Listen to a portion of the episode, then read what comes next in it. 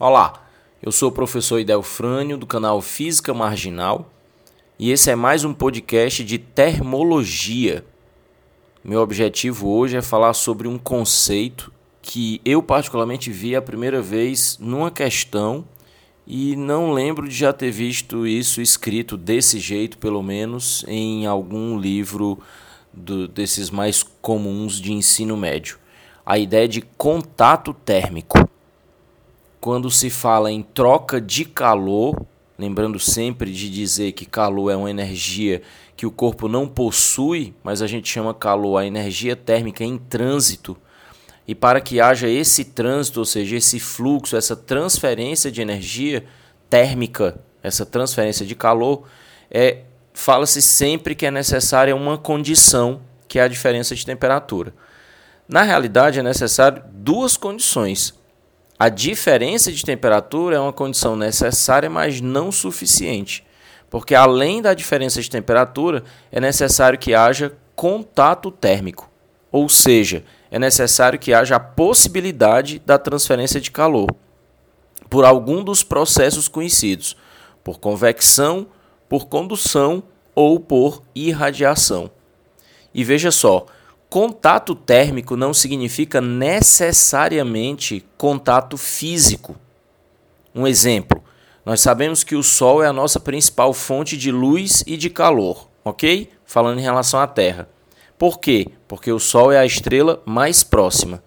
Detalhe é que o espaço que separa o Sol e a Terra é preenchido pelo nada, se é que eu posso dizer assim. Ou seja, é o vácuo do espaço sideral não existe sólido, nem líquido e nem gás como meio de propagação do calor. Mas o processo de propagação do calor por irradiação, ou seja, ondas eletromagnéticas, luz, se propaga até no vácuo. O que significa dizer que é uma forma de contato térmico entre a Terra e o Sol, mesmo que entre eles não haja contato físico. Em contrapartida, nós sabemos que existem materiais isolantes térmicos. Então, quando, por exemplo, você tem uma garrafa térmica ou mesmo um isopor desses mais comuns que se usa normalmente para colocar bebida ou comida com gelo e água para manter frio, para manter congelado. O isopor é um isolante térmico, ou pelo menos é um condutor muito ruim.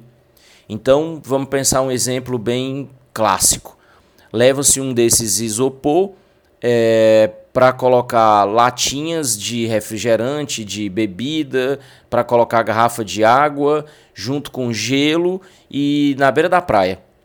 Você sabe que o ambiente externo é de alta temperatura e o ambiente interno é e precisa continuar sendo de baixa temperatura. Então existe um gradiente muito grande, uma diferença muito grande de temperatura entre o lado de fora e o lado de dentro do isopor. Entretanto, sendo esse material isolante térmico, então não há contato térmico entre a superfície externa e a superfície interna, ou seja, entre o ar quente e o ar frio, o que significa dizer que a troca de calor não irá acontecer. A gente sabe que na prática, óbvio, com o passar do tempo, não é um isolamento perfeito, então o gelo dentro do isopor acaba derretendo, as bebidas acabam esquentando.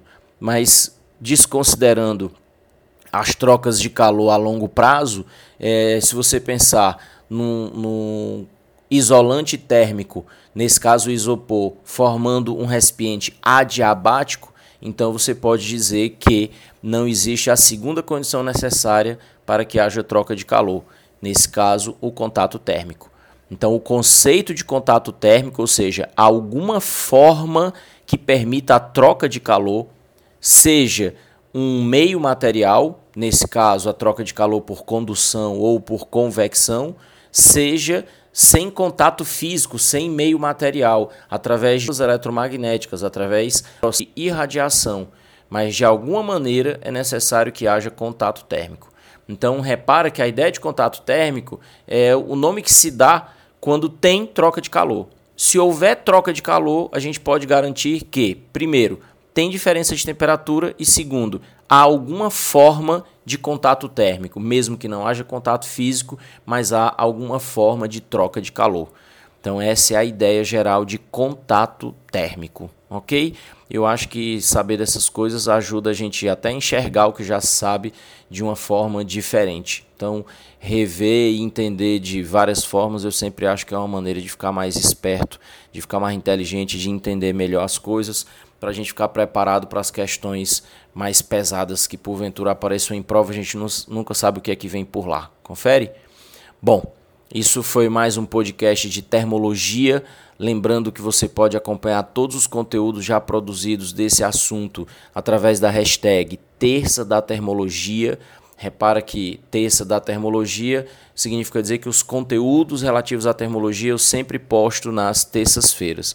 Então coloca em qualquer rede social, coloca no Google hashtag terça da termologia e você vai conseguir acompanhar todos os materiais já publicados, ok?